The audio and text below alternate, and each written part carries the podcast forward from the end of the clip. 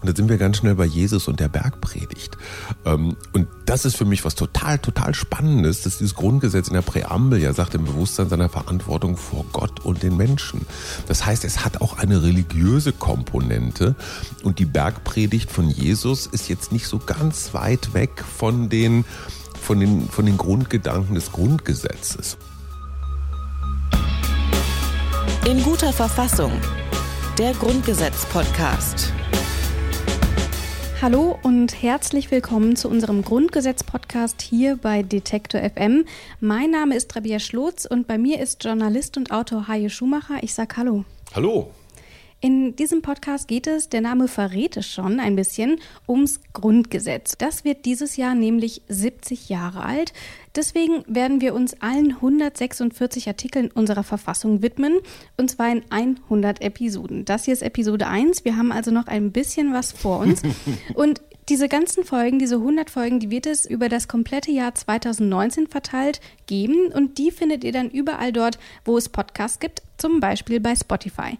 Dort gebt ihr einfach in guter Verfassung in die Suchleiste ein, so heißt dieser Podcast nämlich, und dann findet ihr auch schon alle verfügbaren Folgen im Grundgesetz-Feed. Aber was erwartet euch? Wir wollen uns Artikel für Artikel einmal genauer anschauen und auch die ein oder andere Frage klären, die uns dabei kommt. Ich habe schon gesagt, das hier ist unsere erste Folge und nicht ganz überraschend werden wir uns dieses Mal auch mit Artikel 1 des Grundgesetzes befassen. Das machen wir aber nicht zu zweit. Wir haben in jeder unserer Folgen nämlich auch juristische Expertise mit dabei. Die wir beide nicht haben. Das muss man ganz deutlich sagen. Und wir werden in diesem Podcast zum Beispiel mit Alexander Thiele sprechen, ähm, der forscht und lehrt an der Uni Göttingen. Auch dabei ist zum Beispiel Frauke Brosius-Gersdorf, die am aktuellen Grundgesetzkommentar mitgewirkt hat. Und in dieser Folge ähm, ist es Christoph Möllers, der uns beiseite steht. Professor Dr. Christoph Möllers hat den Lehrstuhl für öffentliches Recht, insbesondere Verfassungsrecht und Rechtsphilosophie an der Humboldt-Universität in Berlin inne. Möllers ist Permanent Fellow am Wissenschaftskolleg zu Berlin. Dort arbeitet er vordergründig am Projekt Recht im Kontext. In seiner Arbeit als Rechtsanwalt hat er unter anderem schon die Bundesregierung vor dem Bundesverfassungsgericht vertreten. Außerdem war er als Prozessbevollmächtigter des Bundesrats beim NPD-Verbotsverfahren tätig. Bevor wir aber hören, was Christoph Möllers so zu sagen hat, lass uns doch erstmal darüber sprechen, worum es in dieser Folge eigentlich geht. Klar, Artikel 1 habe ich schon gesagt, aber was steht da eigentlich drin? Absatz 1 Die Würde des Menschen ist unantastbar. Sie zu achten und zu schützen ist Verpflichtung aller staatlichen Gewalt. Ich glaube, mindestens den ersten Satz, den kennt sicherlich jeder. Ähm, du ja sicherlich auch, würde ich mhm. behaupten, oder? Und ich finde schon beim zweiten Wort kommt das erste Fragezeichen bei mir. Würde. Ist ein toller Begriff, ein wunderbares deutsches Wort, nur ähm, was verstehe ich darunter? Was verstehst du darunter? Was verstehen 80 Millionen Deutsche darunter? Und was versteht das Grundgesetz darunter? Ähm, ist schon mal ganz schön schwierig. Hm, was, was fällt dir zuerst zu Würde ein? Ich finde, das ist ein ganz schwieriger Begriff. Du sagst es schon, jeder mhm. kennt ihn, aber ihn zu deuten ist tatsächlich nochmal eine ganz andere Sache. Und für mich ist Würde etwas, was mit ich weiß nicht, vielleicht mit, mit anständigem Verhalten, mit ähm, unwürdigem Verhalten, ich kann es gar nicht beschreiben. Aber, aber, aber, aber Würde klingt ja, die Würde des Menschen klingt ja so, als ob das etwas ist, was du und ich, was wir haben, was wir quasi besitzen, was man uns interessanterweise, soweit verstehe ich, es auch nicht wegnehmen kann. Die Würde kann man nicht verkaufen oder, oder, oder verleihen oder sowas.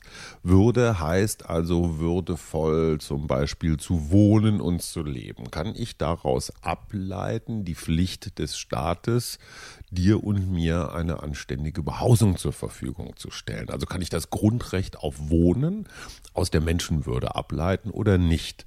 Ähm, und da sind wir bei, bei ganz vielen anderen, ich sage jetzt mal, Servicegedanken. Also was kann der Staat mir alles bieten? Ist das Arbeit? Ist das Bildung? Ist das eine Grundsicherung?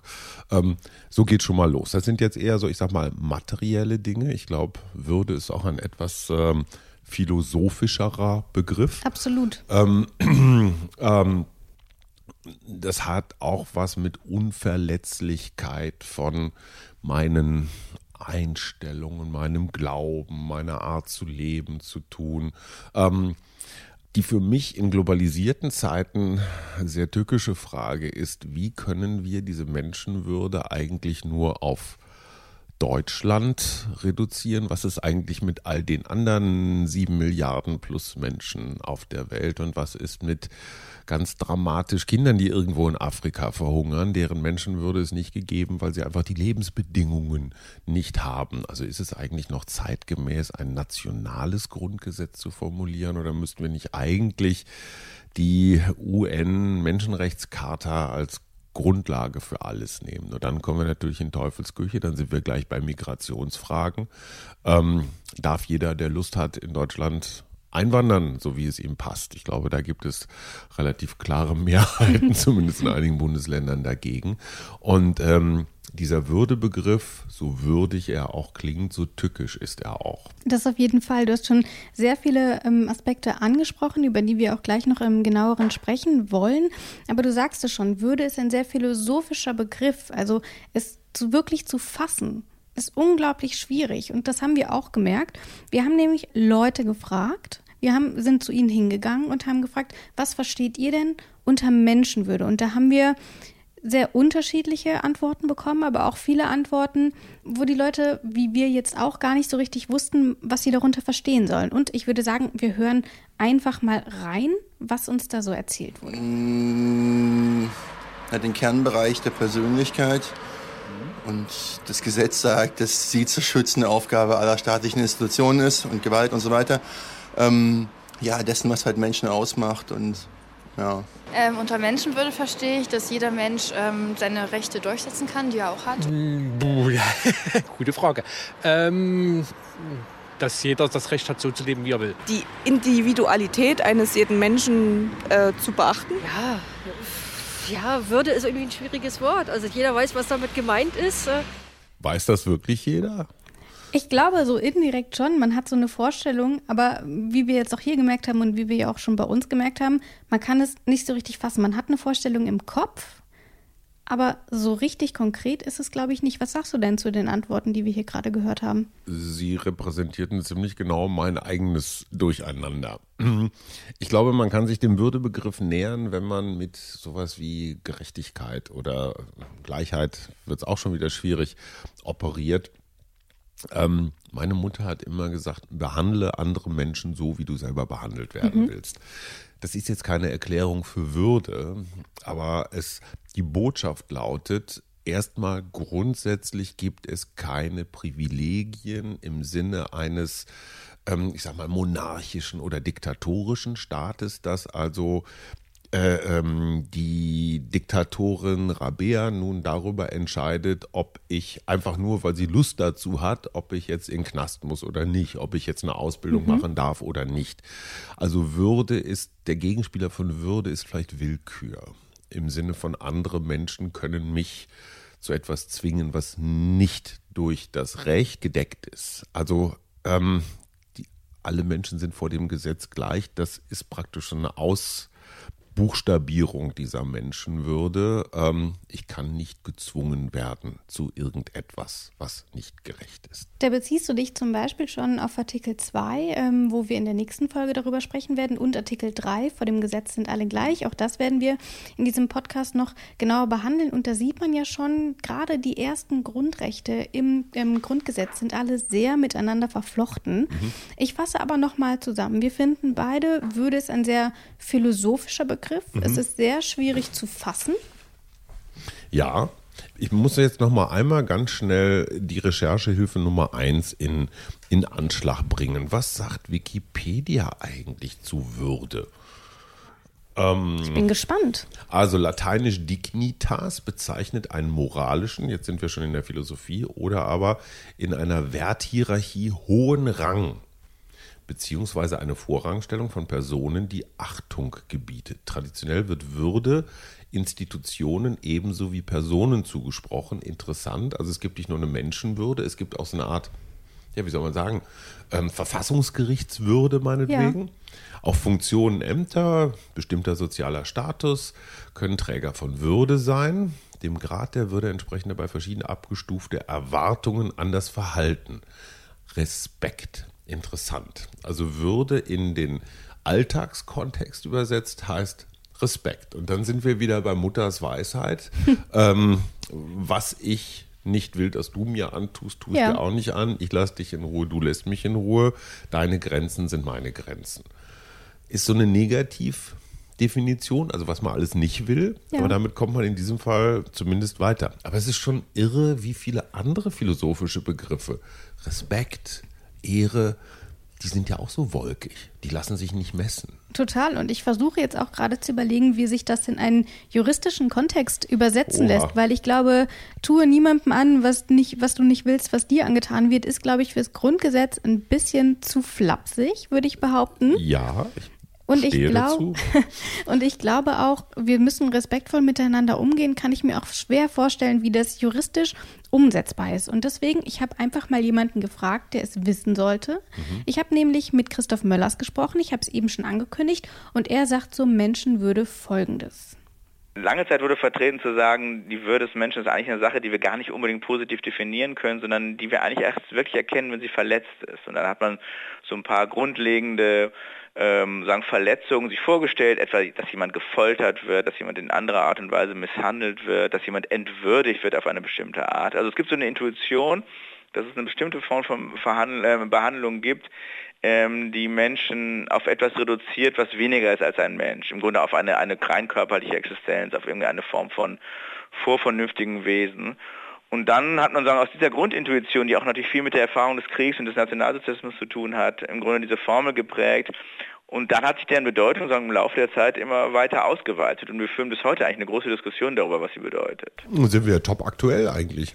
Waren Wenn wir es gar bis nicht heute eine so große verkehrt, Diskussion ne? gibt, die haben wir auch schon geführt. Und das müssen wir mal überlegen. Das Grundgesetz wird jetzt 70 Mhm. und wir wissen immer noch nicht so genau, wofür Artikel 1 überhaupt steht. Ähm, Herr Möllers hat dann zum Beispiel auch noch das Existenzminimum angebracht, ähm, Mhm. wir wovon du schon. ja auch schon Mhm. gesprochen hast, dass das durchaus auch in der aktuellen Diskussion gewürdigt wird und Mhm. überlegt wird, wie weit ähm, gehört das Existenzminimum eigentlich zur menschlichen Würde und daraus natürlich auch die Frage resultierend, was ist das ähm, Existenzminimum, wenn wir gerade mal in Deutschland schauen?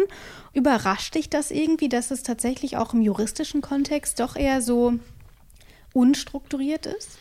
Ähm, das ist vielleicht auch das Gute daran.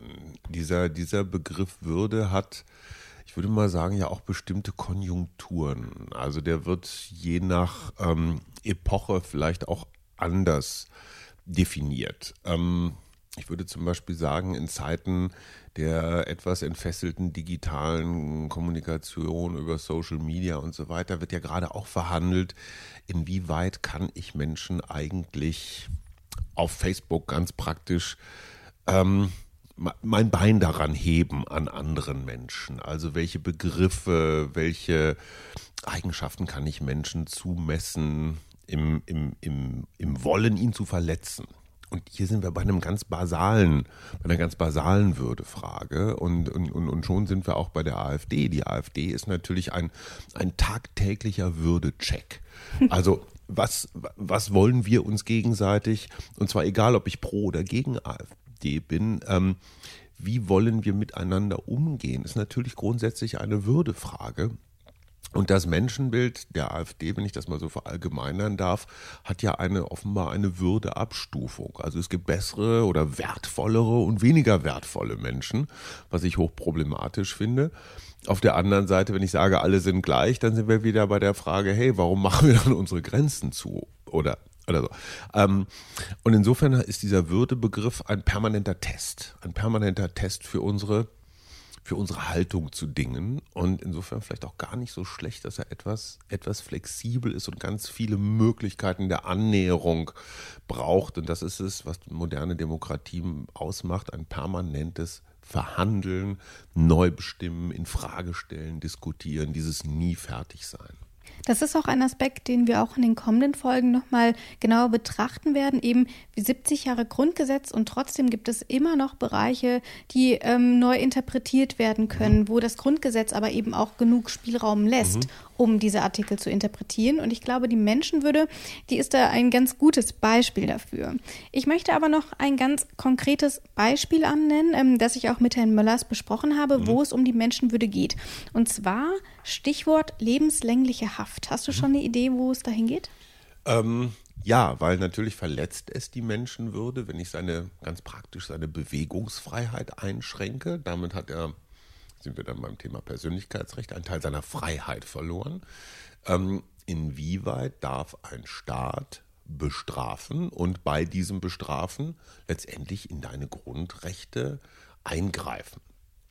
Ähm, deswegen gibt es ja in Deutschland äh, praktisch kein lebenslänglich, bis auf wenige Ausnahmefälle, also Menschen, die wirklich gemeingefährlich sind.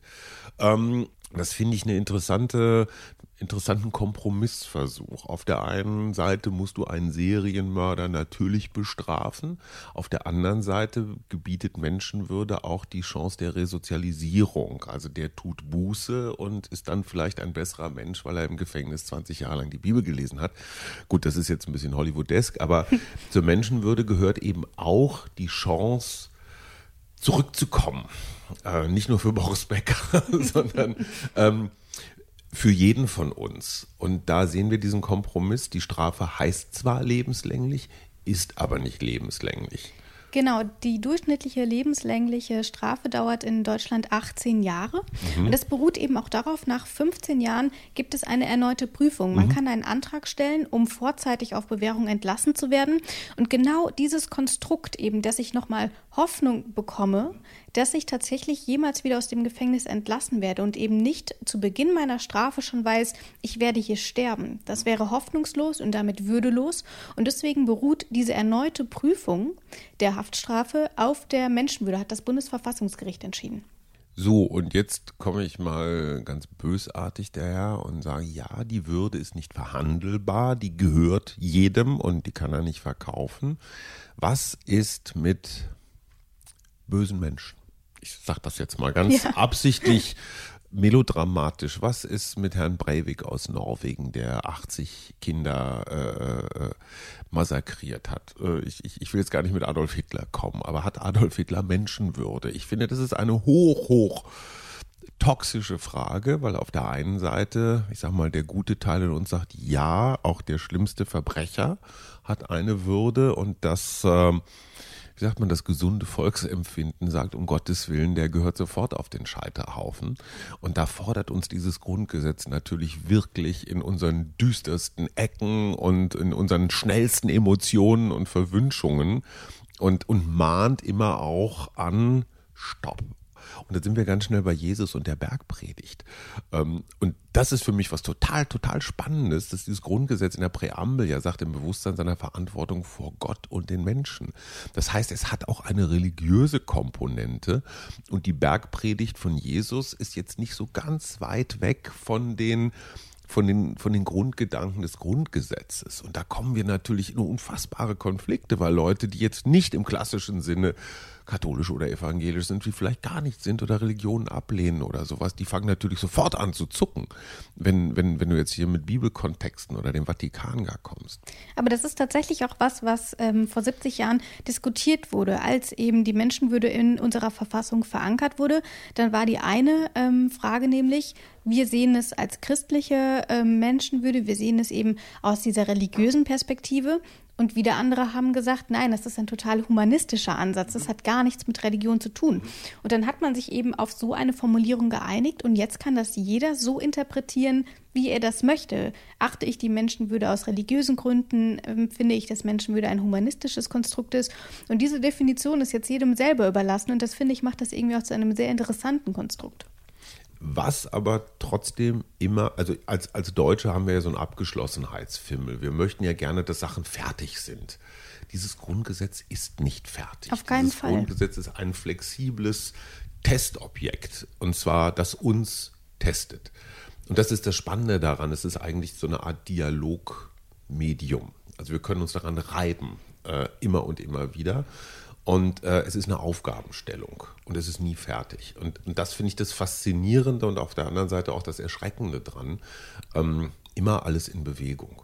Und äh, wie gesagt, gerade auch mit der, mit der Zuspitzung des politischen Dialogs, also mit der Polarisierung, mit der Unversöhnlichkeit, ähm, weist uns das Grundgesetz auch immer wieder darauf hin, hey, es sind Kompromisse, die unser Leben lebenswert machen wir, wir hangeln uns von einem Provisorium zum nächsten in der Hoffnung, dass es vielleicht ein bisschen stabiler ist als das davor. Aber dieser Fimmel, dieser, dieser, ja, dieser Lego-Baufimmel, ich fange mit einem Bausatz an und hinterher ist das Raumschiff fertig, funktioniert nicht. Ich glaube, wir könnten tatsächlich die komplette Folge nur dazu nutzen, um über die Menschenwürde zu sprechen. Ich möchte aber trotzdem einmal weitergehen, weil das werden wir auch schlicht gar nicht schaffen und wir werden es auch gar nicht schaffen, jeden Aspekt der Menschenwürde wirklich ausreichend zu beleuchten. Deswegen möchte ich mal auf äh, den zweiten Satz schauen, nämlich ähm, der Artikel 1, Absatz 1, der geht ja auch noch weiter. Vom Achten und Schützen ist hier die Rede, wir haben es eben schon gehört. Und Christoph Möllers erklärt ganz gut, warum es sich hier um einen ganz besonderen Grund Grundsatz im Grundgesetz handelt. Also für Juristen sind Achten und Schützen tatsächlich zwei ganz unterschiedliche Dinge. Und das Verhältnis von Achten und Schützen ist durchaus eine umstrittene Frage. Achten heißt nämlich erstmal nur, dass, die, ähm, dass der Staat selber die Menschenwürde einhalten muss. Das heißt, dass der Staat selbst dazu verpflichtet ist, das, was die Menschenwürde schützt, auch nicht zu verletzen, also etwa niemanden zu foltern, äh, niemanden zu misshandeln, niemanden zu entwürdigen. Schützen heißt, dass der Staat das selber auch bei Privaten macht. Und das ist für Verfassungsrechtler immer eine ganz, ganz große Unterscheidung, zu sagen, auf der einen Seite hält sich der Staat an bestimmte Regeln, der Staat muss ja auch demokratisch legitimiert sein, der Staat muss sich an andere Grundrechte halten. Und auf der anderen Seite sind die Bürgerinnen und Bürger, die Privaten, für die gelten diese Regeln nicht unbedingt der, man muss sozusagen sein privates Unternehmen nicht unbedingt demokratisch organisieren, man muss sich auch nicht unbedingt an alle Grundrechte halten, sondern die Grundrechte verpflichten erstmal nur den Staat. Mit Schützen deutet das ähm, Grundgesetz zumindest an, dass das bei der Menschenwürde anders ist. Das heißt, das ist tatsächlich sehr interessant, weil es nicht nur den Staat dazu verpflichtet, die Menschenwürde zu achten, sondern auch dich und mich und wir alle müssen die Menschenwürde achten, was eben nicht bei jedem Grundgesetz der Fall ist. Und ich glaube, das ist ein Absatz, den man gern mal überliest, ne? weil der, der Bürger so als Kunde, das ist ja so eine vorherrschende neoliberale Meinung, der Staat hat zu liefern, der Staat ist, der Staat ist so eine Art Amazon, der äh, alles auf Knopfdruck sofort ausliefert. Nein, wir sind der Staat.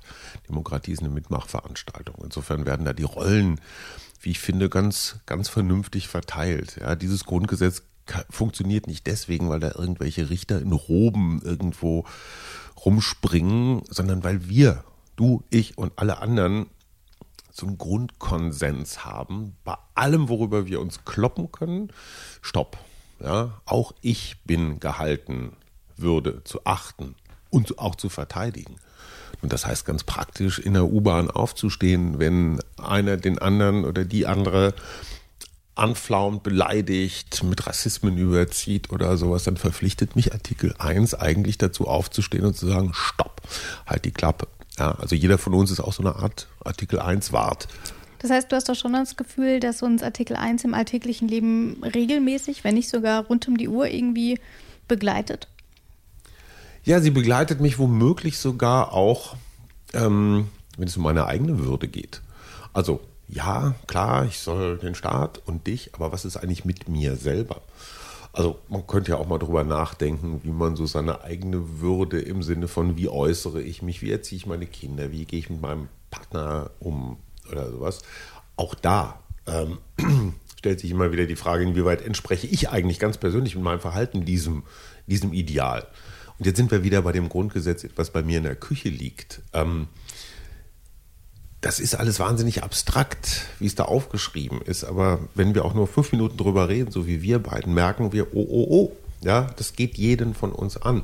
Und dieses Übersetzen ins richtige Leben, das ist für mich auch so die, meine Wunschvorstellung für diesen Podcast, einfach Leute zum Nachdenken zu bringen und zu sagen, ey, das ist nicht irgendeine, das sind ja allgemeine Geschäftsbedingungen, die ich jetzt hier wegklicke, weil ich bei Instagram mitmachen will, sondern das ist mein, auch mein Leitfaden muss ich jetzt nicht jeden Morgen einen Artikel runterbeten oder sowas, nur das Bewusstsein dafür. Ja, dafür sind wir ja jetzt da. Und deswegen Ohne uns würde das halt so.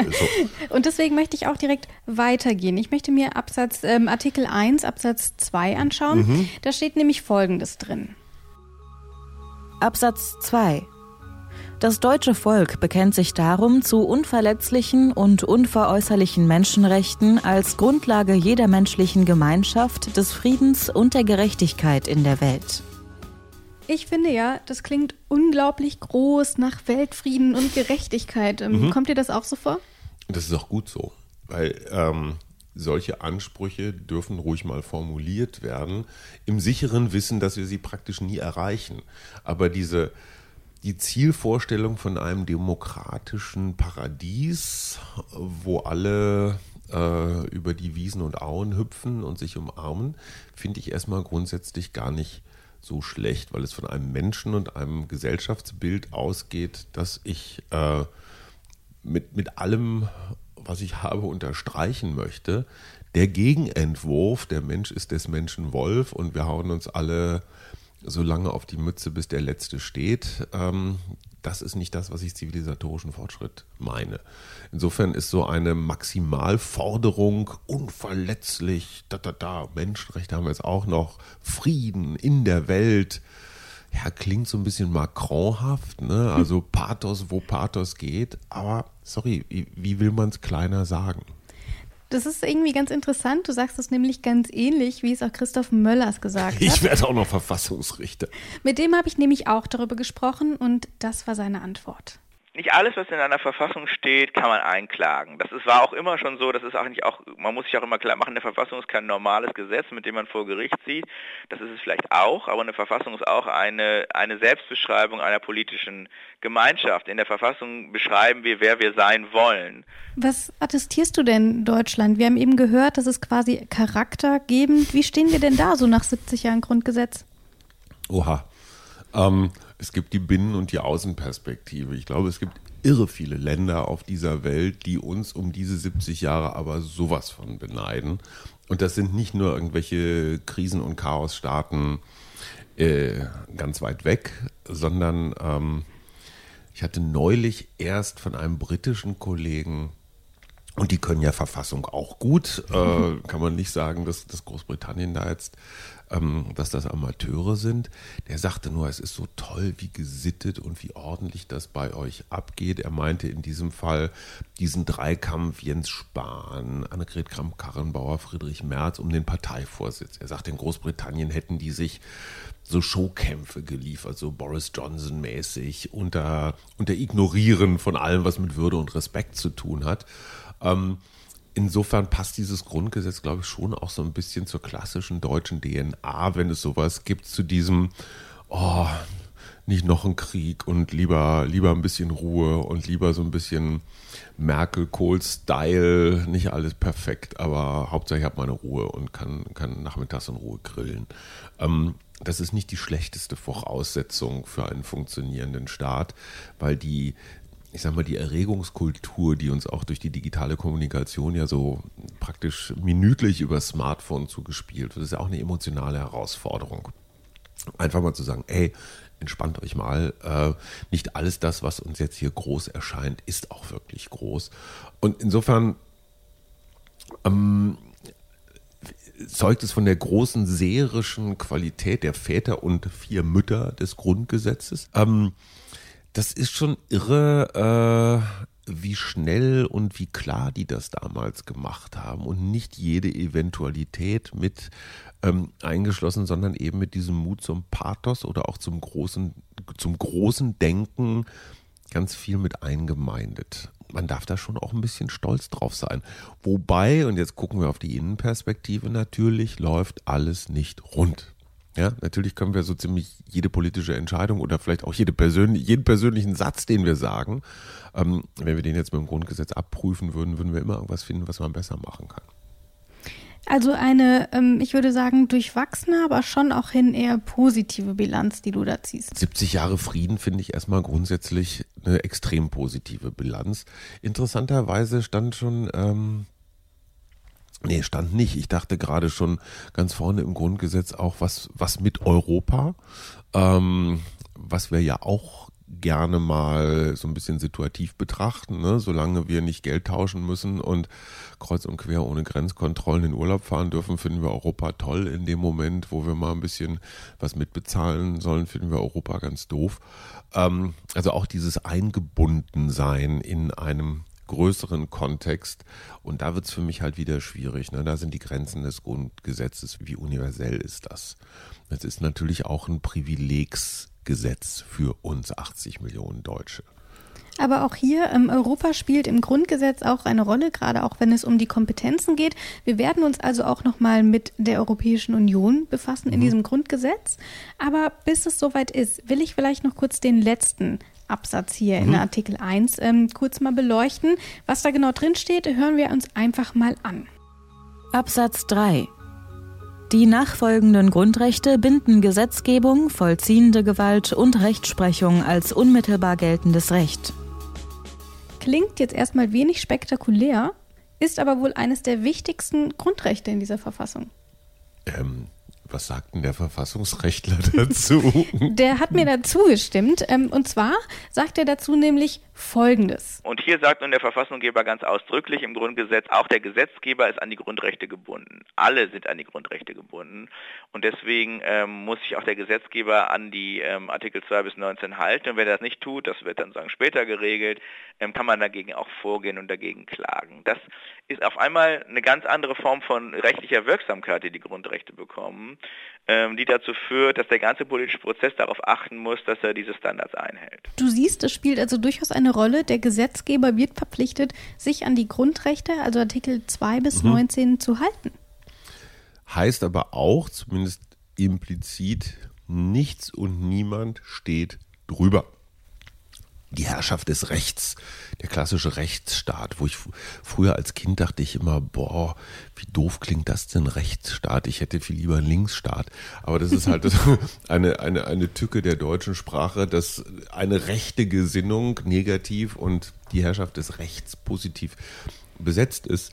Das, und schon sind wir wieder bei einem sehr abstrakt klingenden Satz, der aber im, im Alltag natürlich eine riesige Rolle spielt, weil Natürlich gibt es Glaubensgemeinschaften, die finden, dass ihre Regeln und Riten, meinetwegen religiöser Herkunft oder so, ähm, mehr gelten als dieses olle Grundgesetz. Es gibt aber auch Menschen, die glauben, dass das Geld, was, was sie besitzen, dass dem Staat das eben nicht gehört und die verstecken das dann cum-ex-mäßig in Panama oder sonst was.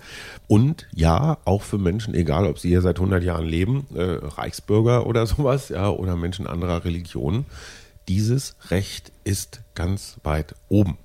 Das darf, was heißt ganz weit oben, alternativlos oben. Allerdings nur, und die Bedingung ist daran natürlich geknüpft, dass auch wirklich alle Menschen vor dem Recht und vor dem Gericht gleich sind. Ich vermute, dass wir zu dem Punkt noch kommen. Das stimmt auf jeden Fall. Ich möchte aber noch mal kurz auf das eingehen, ähm, was Herr Möllers auch gesagt hat. Er hat nämlich gesagt, das gilt nur für Artikel 2 bis 19. Und ich glaube, um das besser nachvollziehen zu können, sollten wir noch mal kurz über die Struktur des Grundgesetzes sprechen. Wir befinden uns gerade bei Artikel 1 und ähm, Artikel 1 ist zum einen der erste Artikel, aber ist auch der erste Artikel der Ähm, der erste Artikel der Grundrechte, war das Genau. die richtige, Das war die richtige Antwort. Die Grundrechte, ähm, also letztendlich die, die dich und mich, die jeden Einzelnen angehen, die unveräußerlich sind und sowas. Das Grundgerecht, äh, Grundgesetz wird danach ja dann, ich sag mal, etwas, etwas technischer. Da geht es dann um Bund-Länder-Verhältnisse, da geht es um Geldverteilung. Ähm, nicht ganz undramatisch und viel zu wenig gelesen, dann auch Verteidigungsfall. Also in welchem Fall wird dann auch, werden Teile des Grundgesetzes ausgesetzt. Ähm, also alle Eventualitäten, wie gesagt, auch mit dem, mit, mit dem Lernen aus, aus den vielen Jahren und Kriegen davor. Und, und, und insofern Grundrechte und Grundpflichten fände ich eigentlich auch ganz hübsch. Genau, das sind auf jeden Fall die ersten Folgen unseres Podcasts. Dann gibt es noch einiges zur Staatsorganisation. Du hast eben schon einige Punkte angesprochen. Das heißt, liebe Hörer, ihr hört, wir haben noch viel vor und das alles in insgesamt 100 Folgen. Zuerst will ich aber nochmal unsere heutigen Erkenntnisse kurz zusammenfassen. Menschenwürde lässt sich nur sehr, sehr schwer definieren. Da sind wir uns, glaube ich, alle einig. Wir haben aber auch einige Beispiele gefunden, ähm, was darunter fällt. Eben ganz klar das Folterverbot oder auch die Sicherung eines Existenzminimums durch den Staat aber eben auch das Recht auf Hoffnung. Mit Artikel 1 haben wir außerdem noch einen Artikel, der unserer Verfassung auch Charakter geben soll und auch eine Art Leitfaden ähm, darstellen soll wie wir uns als Staat gerne verhalten möchten. Und zu guter Letzt haben wir noch darüber gesprochen, welche Pflichten auch für den Staat aus diesem Grundrecht resultieren. Und habe ich irgendwas vergessen? Fehlt dir was? Ähm, ich finde das schon ganz schön gut für die erste Folge. Ich glaube, der Deutsche Radiopreis ist uns sicher. Und damit uns der wirklich sicher ist, möchte ich auch noch kurz ein paar Side-Facts zu Artikel 1 loswerden.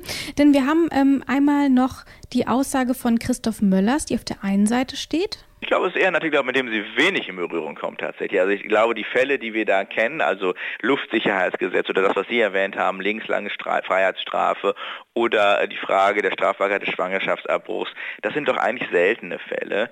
Ähm, ich würde sagen, die praktisch bedeutsamste Anwendung der Menschenwürde ist tatsächlich die sozialrechtliche, also die Tatsache, dass alle Menschen ein, vom Staat ein Existenzminimum einfordern können. Das betrifft in der Tat natürlich eine Menge Leute und wenn wir ähm, sehen, dass das eine der wichtigeren jüngeren Entscheidungen des Bundesverfassungsgerichts zur Menschenwürde die Hartz-IV-Sätze betrifft und die Frage, ähm, wie weit runter der Staat eigentlich bei, ähm, bei Sozialleistungen gehen kann, dann ist das in der Tat ähm, eine Anwendung der Norm, die sagen große, große Verbreitung hat. Und dazu möchte ich eine Zahl nennen, denn ähm, in den letzten 70 Jahren hat es 13.000 Entscheidungen vor Gericht gegeben, die sich unter anderem auf Artikel 1 berufen. Und das hätte ich jetzt nicht als sonderlich wenig eingeschätzt. Und ähm, ich bin auf jeden Fall gespannt, was da in den kommenden Folgen noch auf uns zukommt. Und Herr Möllers hat ja eben auch noch einige Beispiele genannt, den Schwangerschaftsabbruch, aber zum Beispiel auch das Luftwaffenabwehrgesetz hieß es, glaube ich. Und das sind Themen, mit denen wir uns auch in unserer nächsten Folge beschäftigen wollen. Ich, ich würde da einen ganz kurzen Einwurf noch machen wollen. Ja. Das Thema die Würde des Menschen ähm, stellt ja auch die Frage, ab wann beginnt eigentlich ein Mensch Mensch zu sein. Und jetzt sind wir bei diesen ganzen Fragen nach Präimplantationsdiagnostik. Ähm, der spooky chinesische Forscher, der da neulich angeblich Zwillinge geklont haben will. Also ähm, ist eine Eizelle eigentlich auch schon unantastbar als Menschenwürde. Hier sind wir jetzt sehr religiös auf der einen Seite, auch sehr biochemisch unterwegs, aber das sind Fragen, die uns natürlich in den nächsten Jahren vermehrt gestellt werden werden. Stichwort Designerbabys. Ich kann schon an der DNA gucken, ob da irgendwelche Haarfarben, Körpergrößen, sonst was vorliegen, die mir als äh, Vater, Mutter nicht gefallen. Ähm, also der, es werden noch ein paar mehr als die 13.000 Fälle auf Artikel 1 zukommen. Genau, du hast das jetzt nämlich bei der Menschenwürde eingeordnet. Wir werden aber in der folgenden Episode, wo es um die persönlichen Freiheitsrechte geht, auch nochmal darüber sprechen. Mhm. Denn gerade die vorderen Artikel sind immer sehr häufig miteinander verwoben. So viel sei also schon mal verraten. Wer ähm, die nächsten Folgen nicht verpassen will, der sollte unseren Podcast am besten abonnieren. Zum Beispiel bei Apple Podcasts oder auch dieser. Für Fragen und Anmerkungen könnt ihr uns übrigens auch einfach schreiben an grundgesetz.detektor.fm. Fürs Erste Erste sage ich erstmal Danke, Hajo. Es war mir ein Fest. Und ich sage Tschüss, liebe Hörerinnen und Hörer, bis zum nächsten Mal. In guter Verfassung. Der Grundgesetz-Podcast.